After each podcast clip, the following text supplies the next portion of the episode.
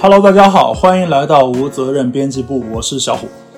Hello，大家好，我是馆长，我出差回来了。 对，啊，你你终于回来 了，不容易，不容易，不容易，不容易。那好，今天就继续是我们两个的双人节目。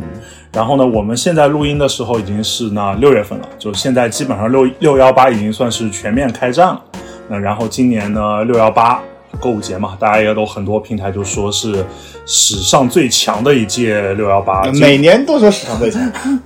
对，然后京东今年说也是史上助力什么商家增长投入最多，举措最强。然后淘宝、天猫也说今年是历史级的重大投入嘛。然后还有抖快啊、拼多多啊，就是现在就基本上就是一个一个已经开战的状态了。然后呢，嗯，其实之前有人就网上我在网上看到有人统计过，中国现在所有的电商平台的购物节加在一起可能有一百多个。就是说一百多个什么概念？就是只要你愿意花钱，每个礼拜都可以有一两个购物节。 对，然后呢？但是其实我们说到购物节，其实基本上就只有就是最最重要的购物节，其实就是两个，一个是双十一，还有一个就是六幺八。然后呢，我们这次就来聊聊六幺八，就从六幺八开始聊一下购物节这个话题。然后嗯你觉得你觉得这一次六幺八，呃，效果怎么样呢？六幺八怎么说呢？有，我觉得有点那个雷声大雨点小。我我先在这里做一个猜测啊，今年六幺八之后的话，它的那个数据上表现肯定会说啊，创了一年的新高，会非常好。但是实际的效果应该是很差很差的，这是一个身边统计学啊，因为嗯毕竟现在还没有完全的开始。呃，那那我觉得其实今年六幺八大家参与的那个兴趣度是越来越低的，对就可能跟去年的那个双十一一样，就就淘宝是不公布 GMV 了嘛，嗯但是但实际上的话，大家都知道，其实大家参与这个活动的意愿是呃越来越小的，嗯，然后，呃，前两天就是广东夫妇嘛，嗯就你知道广东夫妇对我知道对那个对对对，他们在大力的宣传，就是最近在做直播，然后在呃补贴嘛。然后我看了一下数据，就是朋友圈有人分享，就是我看了一下数据，就是呃各项数据其实是下滑的，嗯但他们补贴力度是很大的，对就是一直在免费的送 iPhone，就嗯不是那种、呃打折哦，就是不也不是那个呃一点点补贴，是就就是、呃、嗯就是送，对真金白银的送，嗯就是可能呃隔两分钟就抽一台 iPhone，嗯，对，就大概说是好像花了说是两千多万吧，嗯呃，但是数据并不好。那呃，像这种前哨战，呃，如果效果不佳的话，嗯呃，那到六幺八的就是当天，呃，可能结果也未必会好。对，而且其实大概三月份的时候，那个呃妇女节那个节点，其实当时也有一些销售数据出来，那个主要是女性品类的数据。其实就当时很多群里都在传那些截图嘛，说下滑很严重，然后说各个品牌那种人格化的说，就是我们今年也是死了，你们今年也是死 了，大家都死了那种感觉，就是有一有一种就是给人一种不乐观的样子。其实，呃，我们注意到，就是不管是六幺八还是双十一，它的核心其实就一个点打折。嗯，就是低价，就是我们今天说是在聊呃购物节，但呃因为我自己之前也看过很多购物节的文章，然后我自己呃也写过购物节的文章，嗯对，但很多人是从文化角度去聊的。呃，就是一个消费主义的节日，然嗯后，对然后我之前还定义过，但是，呃，后来就是不敢、不敢、不敢去大面积的说，就是我认为，就是像双十一这种东西，它是一场大型的消费主义客气，嗯我觉得这个描述，我至今认为我这个描述是精准的，对吧？因为呃，我当时就说嘛，我说我说呃，以前我们去呃节日都有一些文化和含义，然后我们是为了庆祝这个或者庆祝那个。你想想，就是十年以后，你的孩子问你，就是啊，我们是为了庆祝什么？对我们是为了庆 祝这次又花这次又可以花钱了。对我们是庆祝消费，对吧？这个行为是如此的奇特，对，嗯，但是但是的话，今天我们想聊的呢，更多的是从一个商业属性来讲，就是呃，大家都知道，就是现在参加购物节的那个意愿是越来越低了。对就是我们清楚，对吧？消费者也清楚，我相信听众朋友们每个人心里都是清楚的，嗯对这是一个不言自明看看事自己情。的钱包，大家都清楚了。然后呃，商家或者说平台、电商平台是比你呃更清楚的。对那为什么他们还要去开展这个呃电商节？嗯，那我觉得今天这个内容去讲的时候呢，呃，首先要理清一件事情。当我们聊到电商节的时候，我们一定要分清呃三个关系，一个是三者之间的关系，一个是电商平台，一个是呃商家，一个是消费者。只有我们搞清楚这三家之间呃利益的不同，我们才能搞清楚，就是哎，为什么大家一定要去做那个购物节？那购物节这个事情，我觉得本质上就是低价嘛。就是对刚才我们也一再强调，它其实不管怎么变化，我认为呃，购物节它就是披着低价外衣的一个呃一个一个文化属性。对，那它在不同的时间阶段呢，呃，是有完全不同的作用的。它像一把武器嘛，对吧？那今天我可能对不对？对今天拿这个砍你，明天拿那个砍他，嗯，对对对对对，这种鱼料建造， 然后就是，呃 最近塞尔达比较上火的，用鱼料建造，那那就是他在当年对吧？就是我们我们现在可以看一下，就是早期的一个购物节，差不多是在零九年到嗯一一年的一个阶对段，对，最早是其实最早的是，呃，零八年六幺八第一届六幺八其实是零八年，但是我们基本上会把零九年第一届双十一定为一个起点嘛。嗯嗯，因为六幺八那个时候，呃，它其实不是我们现在口中的购物节嘛，嗯，六幺八它其实是店庆嘛，对，是店庆，它实际上就是京是东创立周年庆。对，它其实是一个店庆，就是实际上，呃，第一届双十一的时候，呃，也很难称作现代意义上的电商节啊 对如果规模我们太小要分的了话，规模对太小它了规模太小了。呃，那其实其实呃，早期我们知道商场的话嗯是、也是会有购物节的，对，美国是黑五嘛，嗯，黑五，黑五其实就是你的那个是感恩节对吧？对，感恩节就是每年每是第四个星期天之后，呃，第四个星期四之后的一天 就是 我也黑五。我也我也我也忘了，对，我记得是第四个星期四之后的，因为我我们不过感恩节嘛。对对对。对呃，但是我觉得过不过感恩节不重要，其实中国也有啊，对中国就是在那个，嗯，我我小时候啊，就是嗯九十年代的时候，嗯，呃，还有包包括那个两千年的时候，呃，一般是平安夜，啊、平安夜，就打折最厉害的一个是平安夜，一个是元旦，嗯，呃，其实跟双十一是有点像的啊，对就是都是年末，年末，呃，然后那个时候其实呃玩法也差不多，嗯最早的时候可能也是说呃大家去就是商场打折，打折，直接什么七折六折这种，对，呃，还有一种呢，就是也是后来就逐渐的开始，就是我妈就很讨厌这种，啊就算满减嘛，对，算满减，算满减开始算满减，然后然后这个时候就已经出现区别了，就是什么呢？呃，大家知道，我们可以把商家就是商场看成是电商平台，对然后入驻的商家看成是那个呃电商电商电商的那个店铺店铺，对吧？那店铺是有折扣的，就是它那个品牌，它本身为了为了去提高销量，它是有折扣的。对的商场本身也有折扣，对，商场的折扣的话，它是以商场为主的。打比方说，就是、呃，你可能商场消费达到一千元，对它可以就是满一千减两减百，两百，或者说它给你两百块钱的消费券，嗯因为商场是最喜欢这么干的，是它是给你这个消费券，然让后这你个消再费去花钱。对这个消费券是可能呃全品牌通用，嗯但是商家他不可能去做这个，商家的话他只会自己的打折，对吧？他可能是说呃，就是今天你在我这儿消费呃满那个满一千，然后我打八折，对吧那个时候你可能会呃买买就是两条裤子一件衣服，然后贴两双对，贴两双袜子，那个时候的商场就是线下的商场，其实它的核算方式跟现在购物中心也不一样嘛。对那个时候你是他们是有一个柜台是对统一核算的嗯，不像现在很多购物中心是单店独立独立核算嗯的，他们更方便他们整个店呃整个那个呃商业中心，就是方便整个商场去做满减这样的活动嘛。对对对，呃，那其实双十一是有点像的。双十一对早期刚开始的时候呢，呃，它是为了去库存，对，它是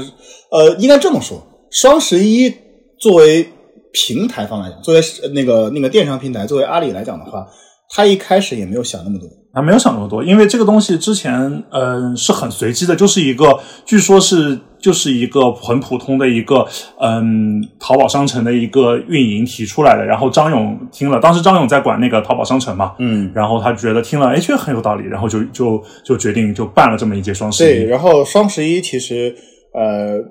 大家应该都知道嘛，最早是光棍节嘛。对，那其实大家本来也觉得这个节日比较有趣，嗯可能一开也是一开始也是一个无心之举嘛，就没有想去后面的那么多的意义。嗯对他就觉得就是，但是有一点是类似的，嗯就呃那个时候电商平台刚刚起步的时候，什么很重要呢？就是把线下的流量搬到线上这件事很重要。对，所以中国早期互联网的一切行为，它其实是对线下的一个模仿。嗯，直到后来，它才对线下变成了一个升级。你说双十一打折这个事情，它跟线下的去 做满减有什么区别？没有区别，因为那个时候其实呃，虚拟世界就是对现实世界的一个一个映映射嘛，对吧？我就是线下我曾经怎么做的，我线上也怎么做，只不过它区别在于它更加的集中。对因为在中国不曾有一个商场是垄断垄断全国的对吧它不存在这么一个商场。那线上的话，它变成了是一个我们当年认为是啊无限货架的一个地方。对吧，然后那个时候，呃，线下的流量是远高于线上的，嗯，就是那个时候淘宝还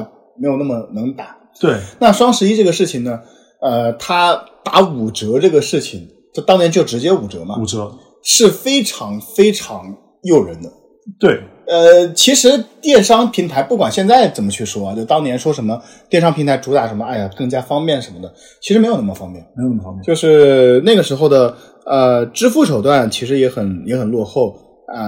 虽然有支付宝，但你还得去什么登录网银呐、之类的，对，那个时候用电脑购买东西其实是非常麻烦，你要插一个类似于 U 盘一样的东西，那个东西对叫网银，对那个是连着你的银行银行卡的。对，就那个可能现在年轻一点的朋友都不知道了，那个这个时候呃有可能，因有为可 能对因为因为现在大家可能直接直接就是支付宝手机支付，对，很方便那个时候网银上面还有小按钮，你要按了以后才能支付，它是是相当于是一个签名的一个状态。我就记得我当时呃好几次就是嗯弄不成功，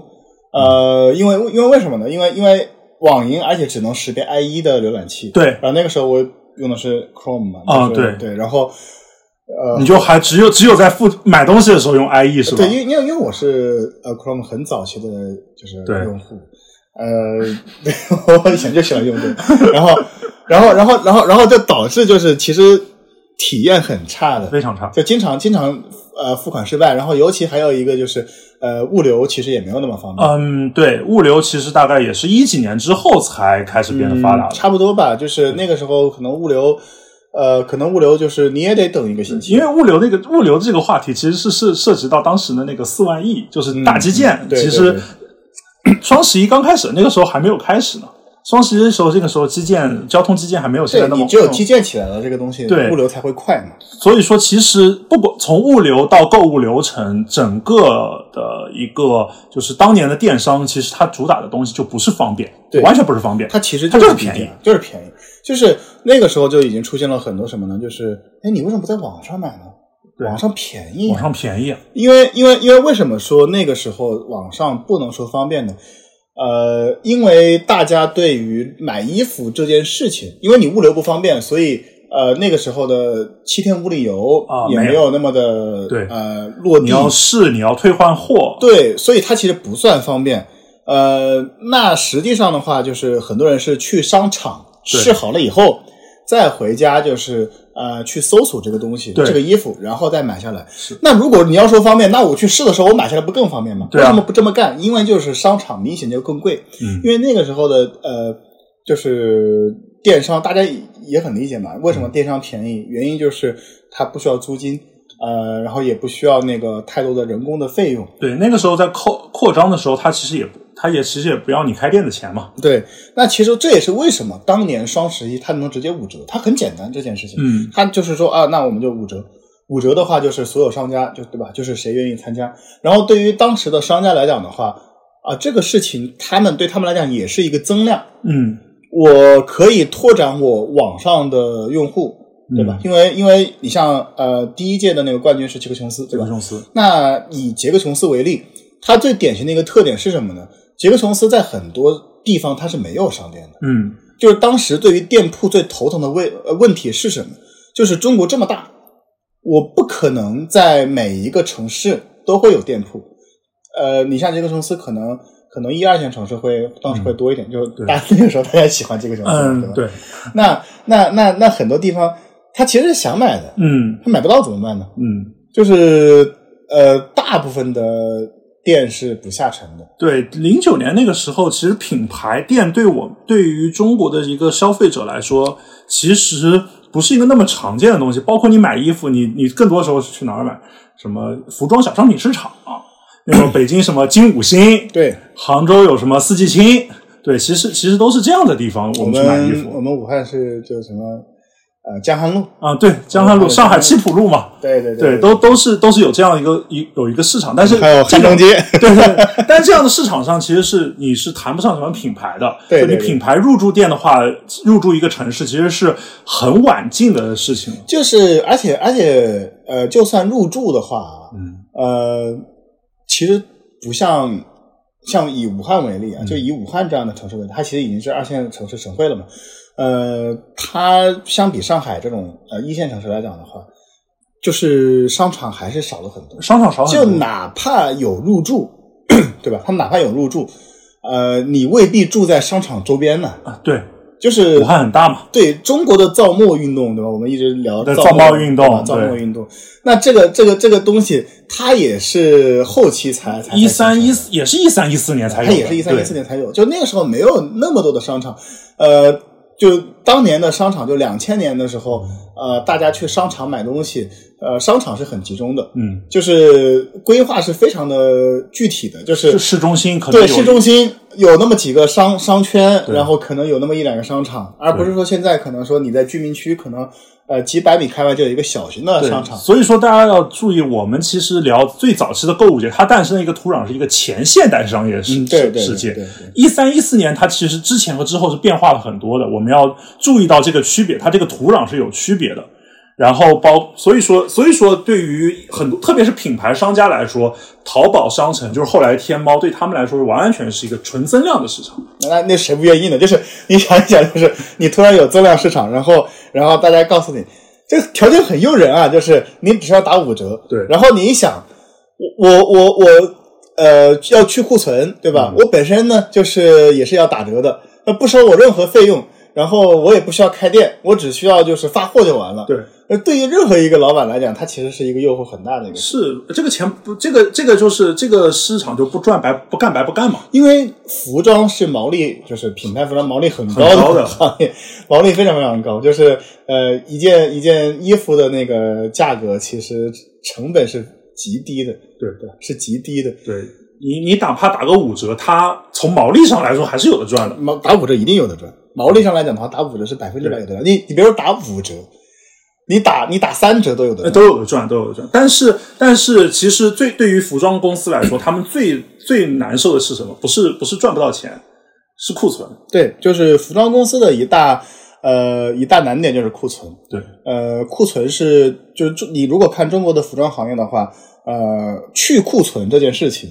呃，一直是那个达摩克里斯之剑啊哦对甚至你都不是达摩克里斯之剑，它它其实掉下来过，对，就是就是很一多零年那个时候，运动品牌就是那个时候所有的国产运动品牌都被库存去库存去了几年嘛，对吧去了好几年嘛，对吧？去库存去了好几年，那其实就有一个时间段去给大家去呃去库存，对吧？呃，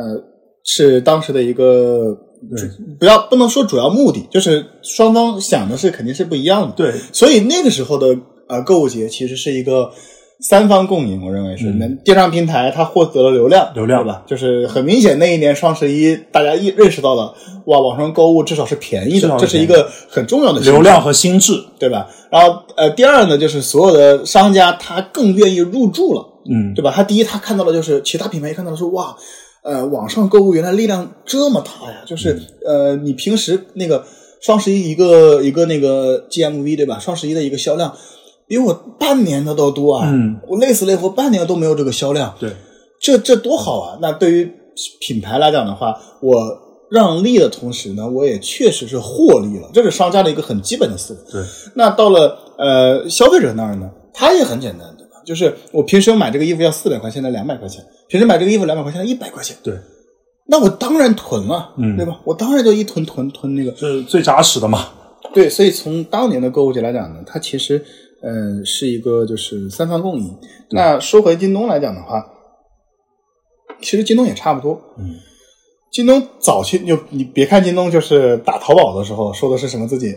啊，我特别的那 个我们都是正品，正品，对，就是淘宝都是假货。 对，就不是当时有一个很著名的段子嘛，就是 就是那个呃，刘强东接受采访，就是人家问他，就说那你怎么保证你平台的那个 LV 是 LV 的包包是真的呢？啊然后刘强东义正言辞、一脸严肃的说，那低于一万块钱的当然是假的。然后主持人反问了一句，那如果一万块钱的也是假的？ 然后那个刘强东就是整个脸色就变了，就就好像好像是，诶，我怎么没有想到这一点？对吧？就是那那那，虽然那个呃，京东早期打淘宝的时候是以就是什么正品啊，或者说服务嗯啊、服务啊，对，物流其实都是公关， 其实都是公关系统。但但实际上，京东它去跟当当还有去跟苏宁这些企业做竞争的时候，它靠的也是低价。对，它当年就是在六幺八之后不久，然后开启了一个低价。然后它当时它放出的那个豪言是什么？它嗯是就是，呃，就是呃，一定比那个金呃苏宁和那个当当低。嗯就是每一比价个嘛品类对对都是比它低的。那个时候就有那个概念，就是你电商平台可以比价，你比价比价比不过我退你钱。对，然后，然后有一个很有意思的点在于什么呢？就是大家看今年，今年京东的呃那个六幺八主打的是百亿补贴，啊，它有百亿补贴，然后它主打的也是低价，并且据说刘强东在内部一再强调，呃，低价就是电商的核心，对低价才是我们竞争的核心。回归低价，对，它又回归低价了。OK，那我们就继续顺着这个思路去去聊。那早期的我们可以稍微的总结一下，嗯就是早期的购物节，呃，很简单，这是一个无心之举。那无心之举呢，那个时候因为是呃，第一，中国的整体的消费它在呃增长阶段，嗯，呃，第二就是消费人群在增长阶段，第三，呃，线下流量在往线上流量进行迁移。那在这么一个过程当中呢，呃，规则可以非常的简单，就大家打折对就好了，打折就好打了。折越多越好。那在这个打折的过程当中呢，就是呃，三方都是获利的，呃，电商获得了那个流量，嗯然后商家获得了那个去库存的机会，嗯然后啊、呃消费者获得了便宜，嗯，这是一个三方供应。对，那到了那个，那到了那个一二年的时候，呃，其实情况就已经开始稍微呃，有些变化有。一些变化。对，对那呃，我们有一个很有趣的榜单啊，就是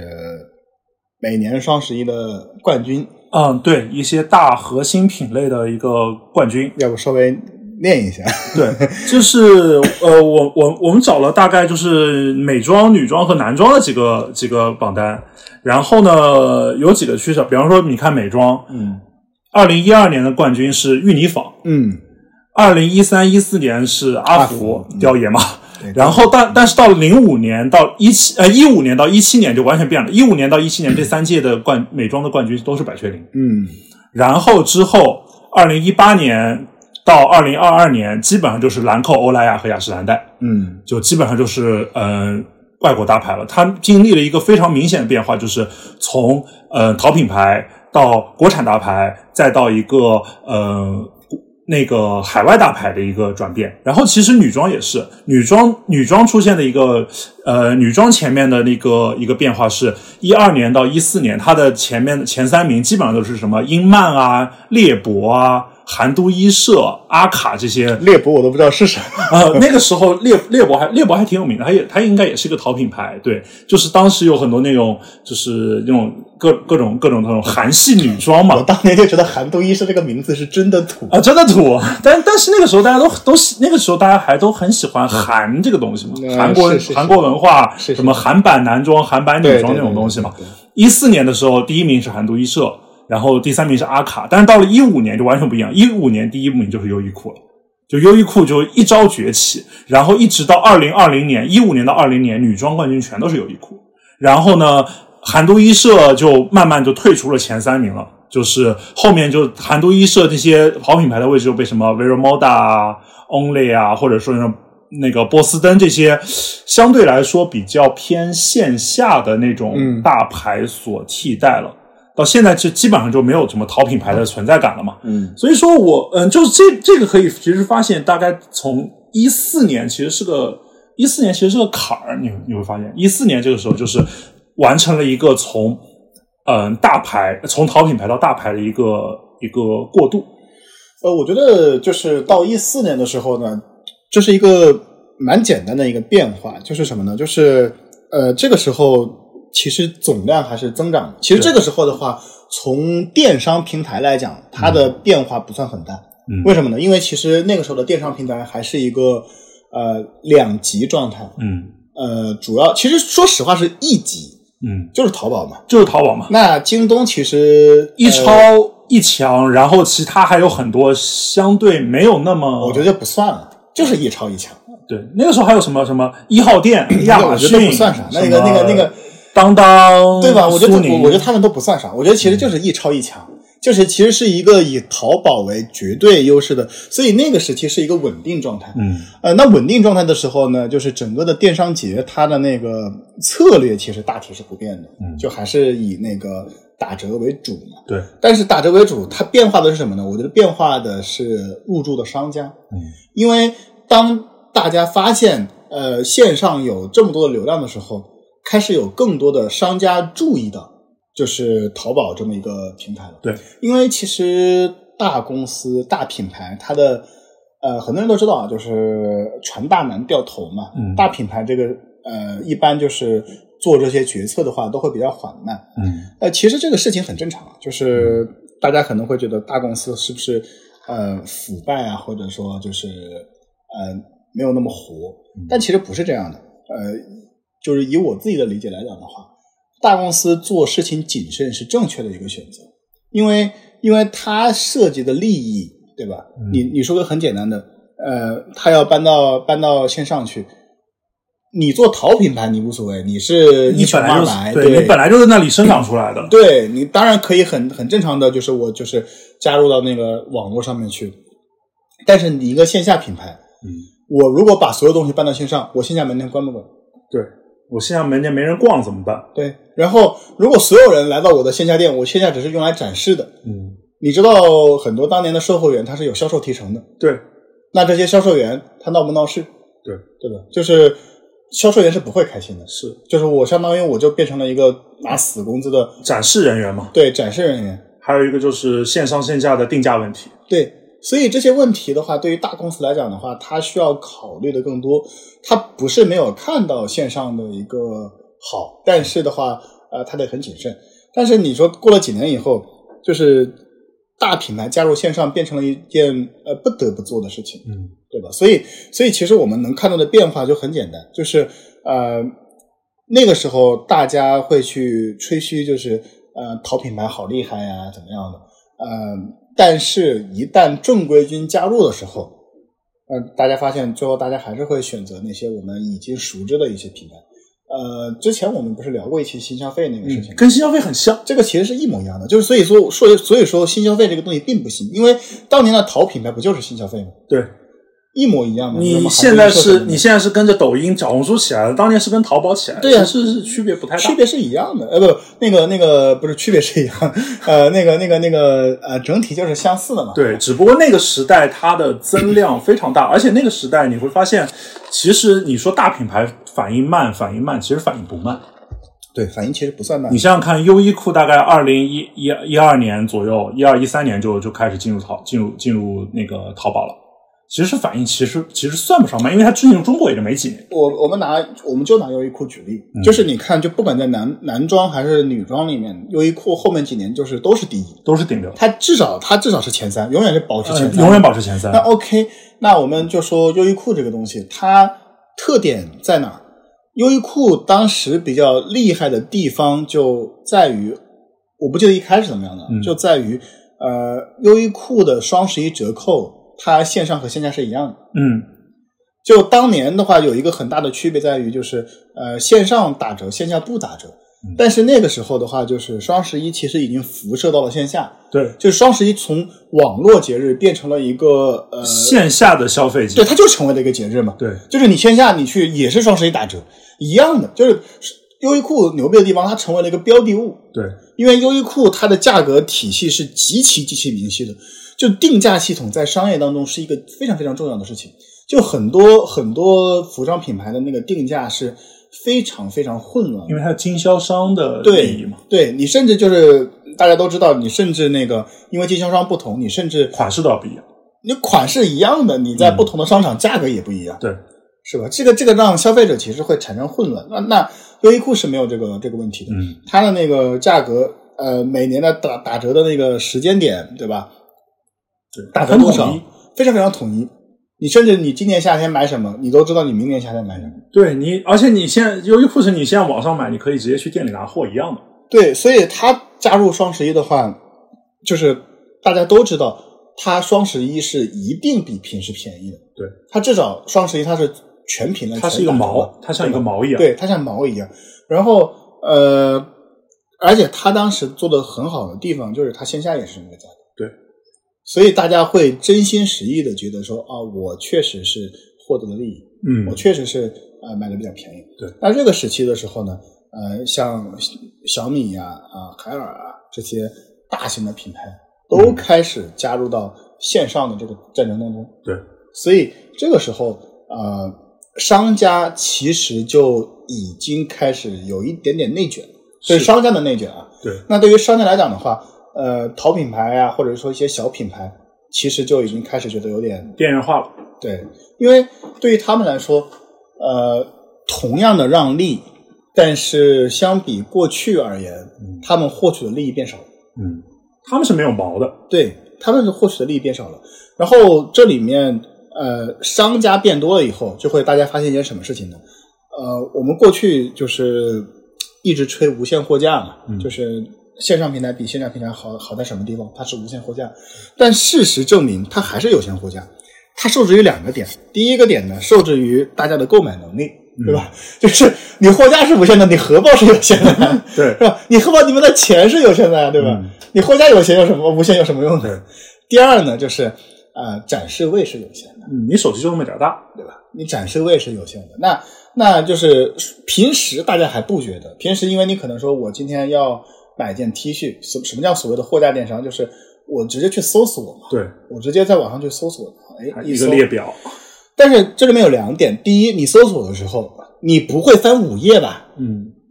藏的深和藏的对吧浅是两码，一藏平的二深，平，对你藏的深、藏的浅是两码事。第二个是什么？第二个是首页展示页，对吧？各种 banner、各种会场，嗯，就是你一打一你一进去，如果一开头的广告就是这个品牌它打五折，你大概率你就会点它了嘛。对，你的一级页面、你的二级页面其实都是有限的，对，所以宣传页面是有限的，就是货架是是无限的，但是手机屏幕是有限的，对展示位是有限的。这个时候的话，电商平台呃运营成本也开始呃拉高了。对，就是这是很简单的道理。当那个电商的运营成本开始拉高以后，嗯它不像过去那样比线下开店，呃，在成本上有更大的优势的时候，它让利就开始变少。，对，但是这个时候其实总体还是增长的。呃，总体还是增因长为有有有一些东西是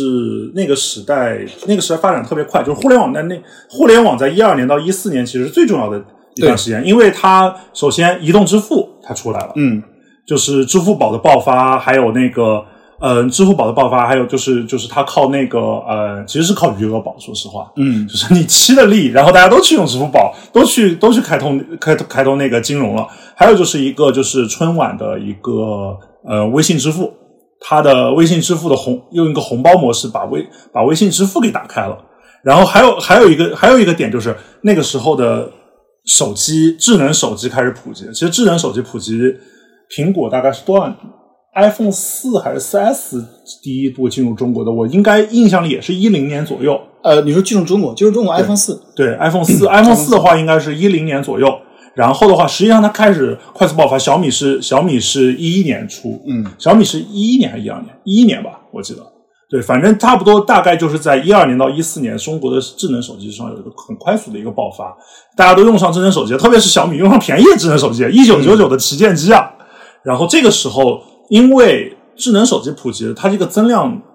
扩大扩的很多，所以在这个时间段，对于电商来说，我哪怕我进入了一个相对开始有一些洗牌趋势的状态，但是大盘增长太大了。其实那个时候，整个大家营商环境其实是还不错的，机会对其实多。刚刚你说无限货架，就是你说货货架其实是有限的，但是在整个一个手机用户的增长的一个大增长的一个趋势下，它的货架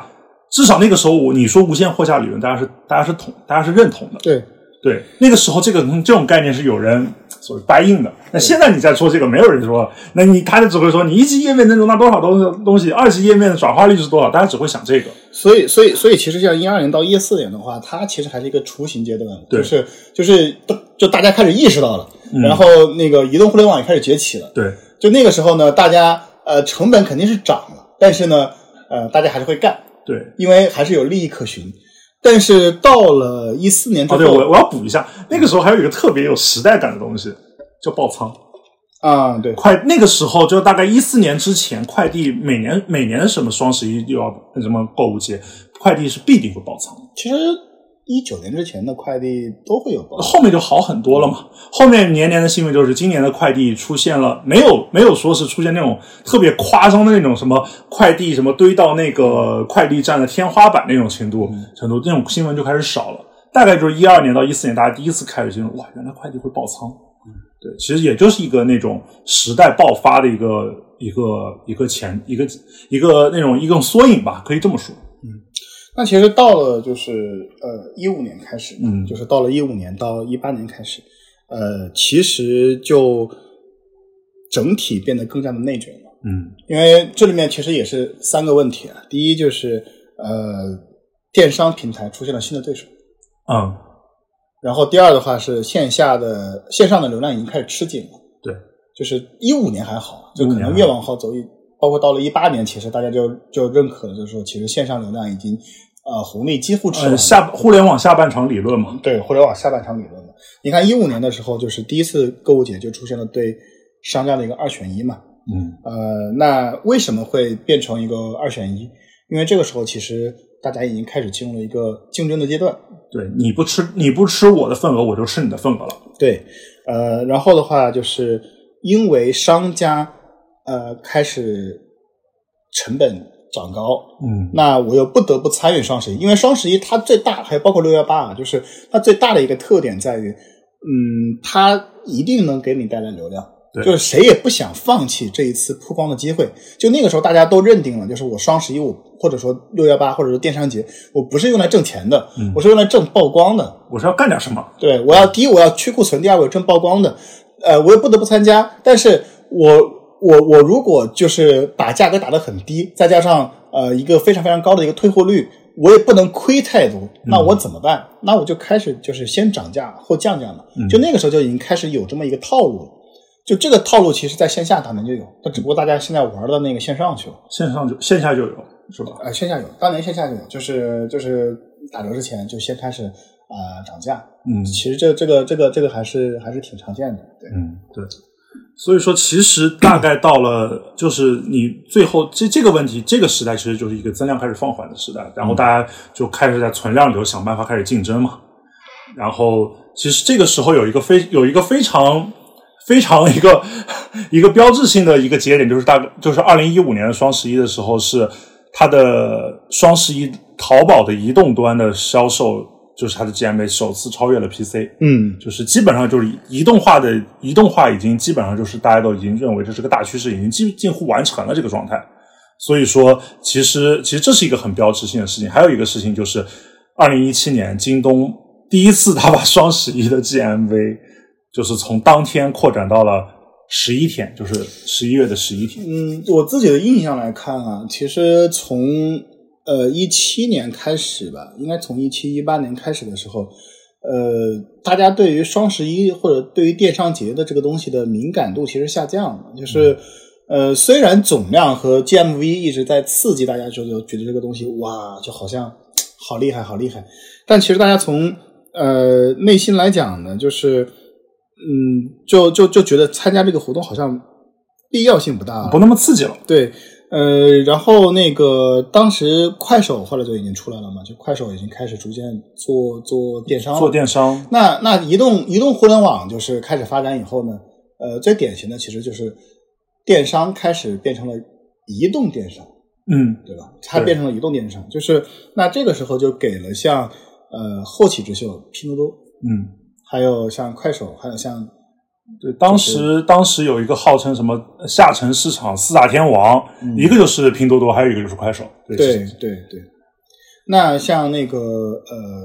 拼多多开始加入这个嗯变成一个玩家以后呢，他把低价嗯，重塑了。那这个时候，这个时候，淘宝的格局、电商的格局、电商节的格局就开始有了一个呃新的变化。那我觉得到了像一九年的时候，嗯，就是我们比较近的时候了， 嗯进的 比较比较近的时候，对对对对，呃，我觉得它就出现了一个，啊，我觉得前面还可以讲那个，OK，就是，呃，其实你说到购物节见顶以后，呃，当时淘宝从一八年开始就有一个很典型的一个事情，就是它出现了很复杂的规则，对复杂的那种什么玩法，什么盖楼之就类是的，就是你看啊，就是我们还是以三个呃三个嗯，三方三方的这个模型来说这个事儿，。那商家的话，发现没有利益可图了，所以他开始先涨价，再降价。嗯对，淘宝呢，一开始就是很简单，我就打折嘛。嗯但是到了一八年开始，就是他玩的那个越来越花了，嗯就什么什么先跨店满减，这个大家还能接受，对吧？嗯你去计算，到了一八年，他开始玩游戏了，嗯，或抓抢红包嘛，抢红包，还有对什么后面的盖楼什么的，嗯大家就觉得哇，为什么会有这样的？然后，嗯、当时很多人，包括我们，包括我们自己啊，我们当时去写、呃文章的时候去聊这个事情呢，大部分人分析说是呃这是一个价格歧视，对吧？价格歧视行为，然后通过那个这样的办法去分辨呃那个价格敏感人群和价格敏感不人人群，对。但是呢，我觉得这个理论其实是有一定有一道理定道可理言，对但是我觉得也不是权威的这个，嗯就没有必要说呃搞这么多游戏，就只是呃为了一个价格歧视。为什么呢？因为手机算法、嗯，平时的算法就已经足够你去干价格歧视的事儿了。对它不需要在双十一这天这么几天，然后通过玩游戏这种办法再去把用户细分一遍，没有必对要，。因为它的数据很多了，因为当时已经淘宝已经千人千面的对算法已经很成熟了，对它不就是需要用那么再多此一举来分辨你。对，它都已经千人千面了，它为什么还要去用这样一个办法去分辨你？其实那个必要性，我认为是不大的。我认为这个游戏它最大的目的是为了增加你的停留时长，因为到了后期的互联网之争的话，其实已经不是流量之争了。呃，准确来讲，我们来重新定义一下流量啊。定流量这个东西呢，它其实应该是呃人数、人群和用户时长的一个综合计算。对，之前那个罗振宇不是提出过那个概念嘛叫“国民总时间呃，对，这个这个其实都不需要它定义，啊这个都不就不是我以前跟你讲过我的一个流量经济学嘛。但未未来如果有机会，我会跟大家专门去聊一聊我我发明的流量经济”，学。对吧哎挖坑挖坑，受不了。啊，那那那总的来说啊，总的来说就是，呃，我认为从人数之争变成了那个呃停留时长之争。 嗯，因为时间大家是有限的，就时间是这个，如果这个世界上有货币的话，我认为时间是最公平的货币。对因为你人怎么样，再怎么样，你一天就二十四小时，这不管你是谁都改变不了的，嗯，对吧？而且你不可能二十四小时全花在上面。是，所以，所以大家就变成了一个停留时长。那我今天在这个地方，呃，去玩游戏，然后获取的东西，它并且是有一个沉没成本的，这是一个很简单的道理。对，呃，双十一所有的平台都在打架，嗯我在你这玩游戏，我在其他家，对吧？就是、嗯呃，干的事情就相对来说可能性会小一些。对，我觉得而且这个才是最重要的对，东西。而且你你停留时长更更多了，其实就是说你相同的广告位的价值也变高了嘛。对比方说，我这边有一个 banner，你在我这边只停留十秒，和你在我这个页面上停留了五分钟，这个 banner 位的价值是不一样的。对那这个 banner 位可以卖给谁呢？你就可以卖给你的商家嘛。因为对于那个呃电商平台，对于就是那些嗯、大的机构来讲的话，其实呃都是基于数学定律，嗯就所谓大数定理嘛，对吧？这个东西其实是就是一个数学问题，就是你在你在这个地方停留的时间越久，他不关心你，就是说你你这个人你会不会停留五分钟买不买？从大的数据来讲，嗯，你停留的时间越长，你购买的概率就是越大。对，所以我只需要一件事情，就是停，让你增加你的停留时间。嗯，我只要那个呃数据够大，你就一定会买。是，那其实你像包括呃那个拼多多对吧？他去用那个呃砍一刀的那个做法，对它其实本质上是一样的，拉拉拉人头，拉人，头嘛，对吧？对然后其实也是加深你的成成本嘛。对，就是很多人吐槽说什么啊，我什么砍了以后，然后呃还差一块，然后还差一毛，那你再去还差砍啊一分钱但你为什么还是这么能去干呢？嗯，他是不是也是要花很多时间呢？他是不是还也需要去打扰到你身边的人呢？但是你要知道，我们中国很大，大部分人他也没有什么事情干对，就是呃，我就愿意为了这么一毛钱，我去呃去去这么玩一下，对太正常，太正常了。嗯，所以其实我觉得这些复杂的规则并不是为了价格歧视，就像拼多多砍一刀肯定也不是为了价格歧视。嗯，就是当年我看拼多多的时候，呃，就是包括黄峥说的话和他们的理念，有一点我是非常认同的，嗯，就是呃，很多人说价格歧视是什那个什么所谓价格敏感人群或者价格不敏感人群，拼多多呃是那个低低价，就是当时说它是下沉市场嘛，对对吧？呃，因为它低价，所以只有下沉市场才喜欢。今天你看，拼多多在一线城市它做的不好吗？一样很好。对，所以当时他说了一个点，我觉得非常非常认同是什么呢？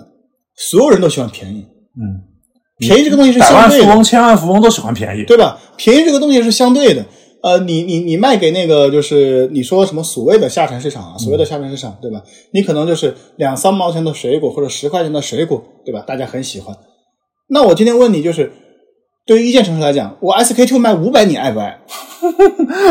对，对吧？你还就是你，你可能不会买，你是可能不会买，就是几毛钱的水果，五百块钱的 SK two 呢，你买不买呢？正品哦，对，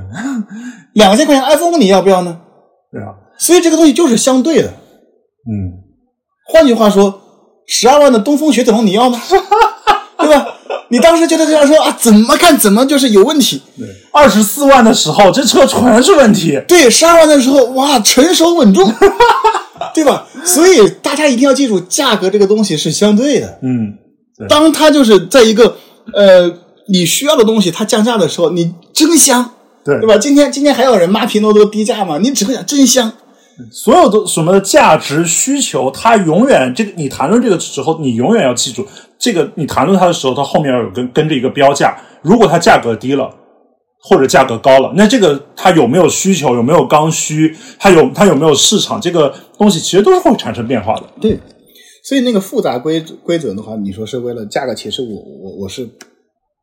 不能完全认同。对，就是这里面因为低价这个东西它就是相对的，所以我也觉得这是拼多多能成功的地方，因为它很早就看清了这一点，谁都爱便宜，对，嗯没有人不爱便宜的。就像你说的，你千万富翁对吧？你买游艇打折，你看他买不买？呃千万富翁别说买游艇打折，你买水果打折他都买。对啊，就是大家当时把人群想的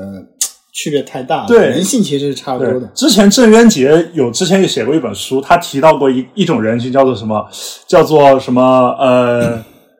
叫做什么什么，就是就是一毛不拔，但挥金如土，嗯，就是说他可能几十万的东西，他挥金如土，他很有钱，对，但是这种人，你如果给他买个小东西，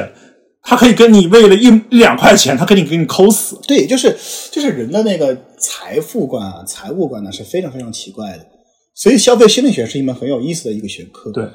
嗯，大家不能说有钱就是花的多，没钱就是花的少这么一个简单的行为去判断人的消费，人的消费是非常非常不理性的。嗯，非常非常不理性的。对，那其实当拼多多加入这个战场以后，包括快手加入这个战场以后，包括我们现在看到抖音加入这个战场以后，到今年为止，对吧？这个格局发生了呃很有趣、很有趣的一个变化。对，因为过去是商家之间在卷，但是今天呃变成了电商平台之间在卷。对，因为在一八年的时候，就拼多多刚出来的时候，大家虽然很看好拼多多，但是呢，也不认为拼多多会对淘宝造成什么样巨大的伤害。嗯，大家觉得他们是两个市场，淘宝一直在说我要消费升级，对我要搞新零售，然后对你你的拼多多是卖给五环外人群的，咱们井水不犯河水，呃，虽然也有也不能叫井水不犯河水，因为淘宝其实也做过什么呃，那个乡村去淘宝嘛去去啊，对，乡村淘宝，对，然后然后去去去想打拼多多，结结果没打成功嘛，对吧？嗯对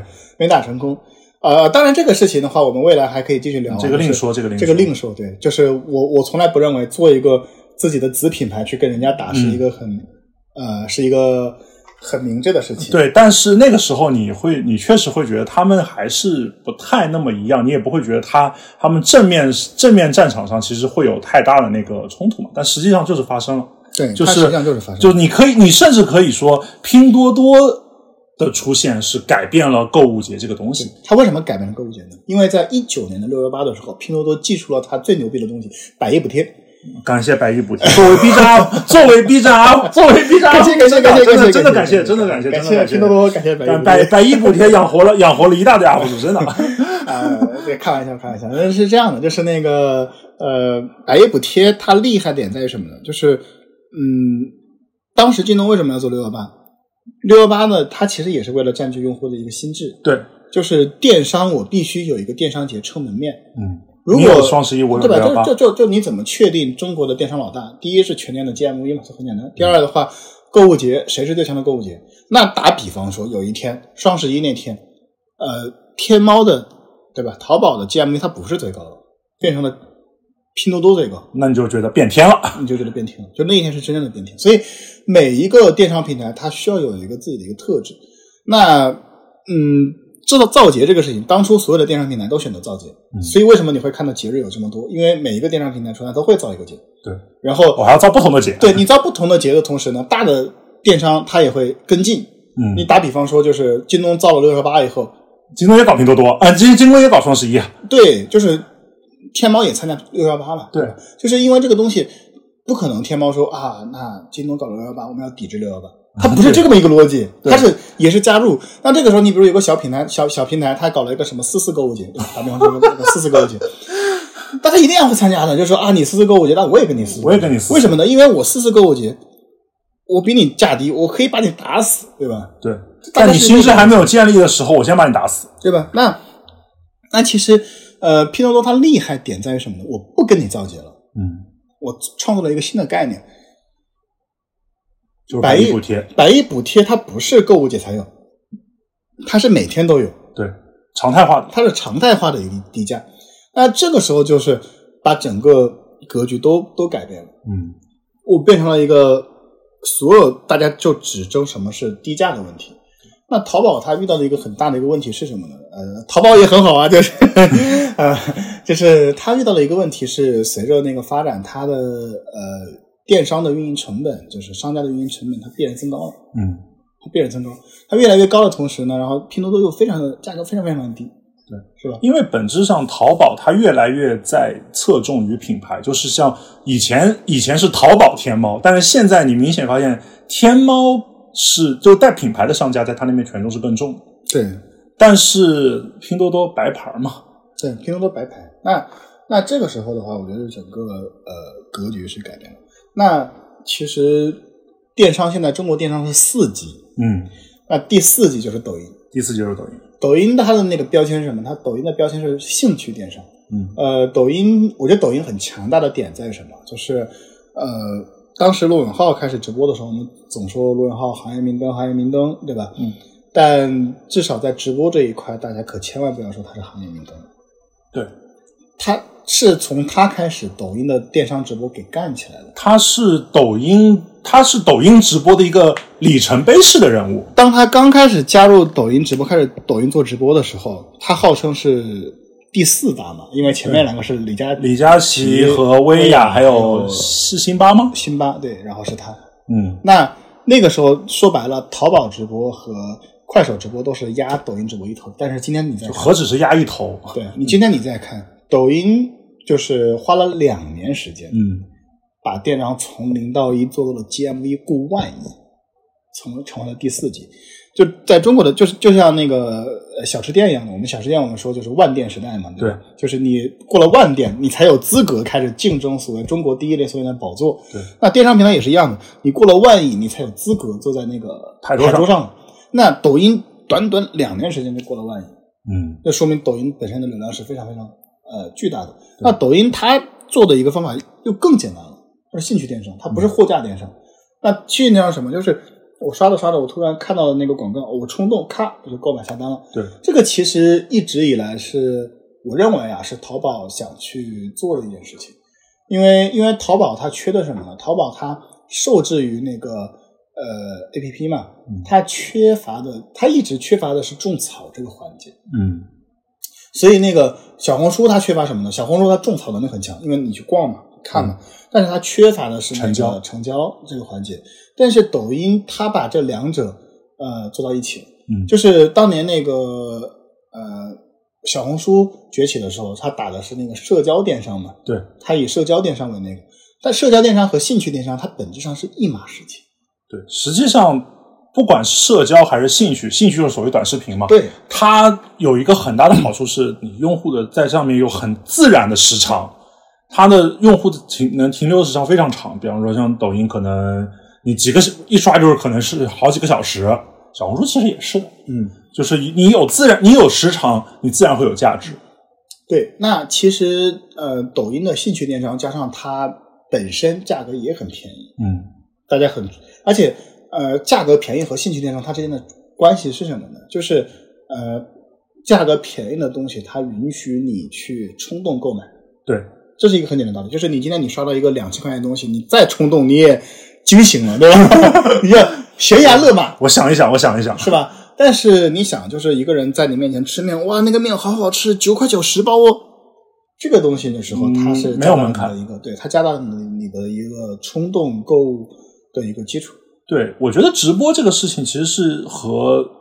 百亿补贴是其实是一样的东西，对就是淘宝做把直把把直播电商这个事情，因为因为其实我们要说要说直播电商，肯定要提到淘宝直播嘛，就以前我们就说过这句话嘛，就是李佳琦的本质是什么？李佳琦的本质是聚划算，人性去划算，对吧？啊人群聚划算，其实直播间也是也是呃一样的一个一个道理。对。当你直播时长太长的时候，比如一个直播间十个小时，然后你随时都有直播间的时候，其实你也无所谓便宜不便宜，因为他你你李佳琦说我永远是全网最低价，那你随时去李佳琦的直播间买，那你随时都是最低价。对，所以我们聊到现在的话，我们就可以稍微总结一下，就是为什么今天呃这一届他还要去如此的大张旗鼓，什么历史投入什么的。呃，我觉得原因很简单，因为我们还是从三方来去、来去来去理解。呃，从消费端来看，消费者其实是需要被重振信心。嗯呃，因为经过这三年，对吧？那现在就是六幺八是年终的一个节点，那它代表了后半年的一个数据，风向标。对，它是一个风向标。那这个时候的话，就是每到这种时候的话，就需要更低的价格、更好的数据来去提振大家的消费信心。呃，从消费端来看呢，就是这样。那消费者呢，他就是呃，可能也得看看你是不是真便宜，而且消费者的选择越来越多。对，而且这这一届的消费者是比是史无前例的需要更便宜的东西的一代。对，然后呃，从商家角度来说呢，他也需要提振信心，因为呃，他得去看这个节日我参加到底还有没有必要性。就为什么什么什么广东夫妇去去嗯去直播要去做这么大的一个补贴，因为现在流量很金贵，对，他也要竞争，对商家也要竞争，商家实验室也需要竞争的。那对于电商平台来讲，它是最需要购物节的。今天，因为呃，它只有购物节这个东西可以守了。嗯，购物节是它最好的释放低价的机会。但大家说嘛，就是京东打开一进去，看到百亿补贴又是个红色的，第一反应还以为走错了 APP，是吧？就是就是对于常态化的那个补贴之后来讲呢，就是商家就是电商平台也迫切的需要。电商节去证明自己，因为电商节我们一直强调电商节是一个武器，嗯，那过去电商节这个武器是用来攫取线下的流量，它是一个进攻型的武器，工程锤，对，它是一个工程锤。但是今天它变成了一条护城河，它是一个防守用的武器。因为不得不参加，不得不去大量的投入。如果说今天我连电商节都失手了，我电商节都变成了人家的东西，对，那我就是真的什么也不剩。对，牌桌上谁输谁呃谁谁不跟谁死嘛。对，谁不跟谁死。所以，所以到了今天，就是呃，对于抖音来讲，对于抖音来讲，它在兴趣电商之后，想要新的增量，对吧？比如说，我要染指货架电商，嗯，那我也需要一些新的消费的志向，我需要一个什么样的东西去作为一个转折点？就大家到这一步以后，每个人都是去想的这一层，就是我需要有一个什么东西作为一个标志性的事情。你像最简单的，就是抖音去请罗永浩来直播，我说这个做的太对了，对吧？对，罗永浩多有名啊。对吧？你说难听点，千金买马骨对，是吧？就是何况罗永浩，那是罗永浩，那不是马古啊那。都不是马骨了，对，而且你会发现，对于抖音来说，它特别缺这个东西。你说淘宝，嗯，天猫有双十一，京东有六幺八，拼多多有百亿补贴，抖音什么抖都没有音没有这个东西。抖抖音音没有兴趣电商四个字太弱了。太弱了，非常非常弱。是兴趣电商只是个定位，它需要一个消费者对层观念层面的认知的一个就东是西，消费者没有人会关心兴趣电商，对。就电商两个字都不关心。而且你要想想看，最重要的锤其实都在淘宝和嗯京呃淘宝那边嘛，嗯什么李佳琦，对什么还有薇娅嘛，就是薇娅嘛。其实最最最核心的最这些，其实都在那个你你抖音手上有谁？你抖抖音手上只有什么？董宇辉、 罗永浩，罗永浩其实被淘宝直播，嗯，对，都都都都都现在都去都去淘宝直播了嘛，都都两边都都播嘛。所以所以我觉得这一届电商节呢，它呃除了提振消费信心以外，本身呢也是电商平台真正的进入了内卷。嗯，真正的开始打仗了。因为以前最多也就多加了一个拼多多，今天就是抖音已经完全崛起了。我们短短几年时间，从两个玩家，从呃一超一强，变成了四个玩家坐在那这样对四朝对吧？四朝。所以，所以这个时候的那个形势一定是变得更加的呃严峻了。而且对于商家来讲的话，运营成本就是提高了。嗯，商家也难做，因为因为以前可以安心做品牌，但今天各种白牌嗯。打的自己也很难受。，对，因为你你在这平台，如果平台没有在竞争期的时候，你商家去竞争，对你来说是有帮助的。你至至少竞争，你会获得一些东西嘛。但是当平台都开始竞争的时候，你商家其实是一个，你变成了一个子弹，你变成一个耗材。 OK，那所以我们最后就是呃讲一讲，嗯就是总结一下。那呃，电商到了到了今天，其实我认为已经进入了一个决战的一个阶段。呃，每一个平台都想尽办法去挖掘自己最大的潜力。对，因为这个东西就是 线下线下线下也被后光了。嗯、呃线下没有没有什么太谈到太增量的东西。对我们一开始说增量可能是线下，现在增量早就被薅光了，然后后来又说那个呃下沉市场，下沉市场现在几乎也被薅光了。嗯，对，谈不那上增量。那今天其实变成了一个绝对的存量市场之争的时候，嗯那四家之间一定会互相的去争夺。那以后的电商节其实就不仅仅是一个消费节日，其实也是电商的一个战场。对。然后其实，但是到最终，最终其实决定这个，其实你，所以说我们其实消费者，我们作为消费者，啊我们其实也不只是在花钱， 我们是在花，我们是在拿钱给他们投票，是吗？对，呃，我觉得我觉得这个事情还蛮有趣的，我们可以长期去观察。然后我觉得今年双十一，呃，我们找机会再去做一期，然后再去看今年双十一的时候，呃，电商的那个格局又会发生什么样的一个新的 对变化。，主要是看看谁掉队了 那我那我那我那算了，我不猜了，啊，啊 不要瞎猜，不要瞎不猜。要下载，不要下载，太危险了。好，那行，那我们这期的呃播客就录到这边，好，谢谢大家，谢谢大家收听，拜拜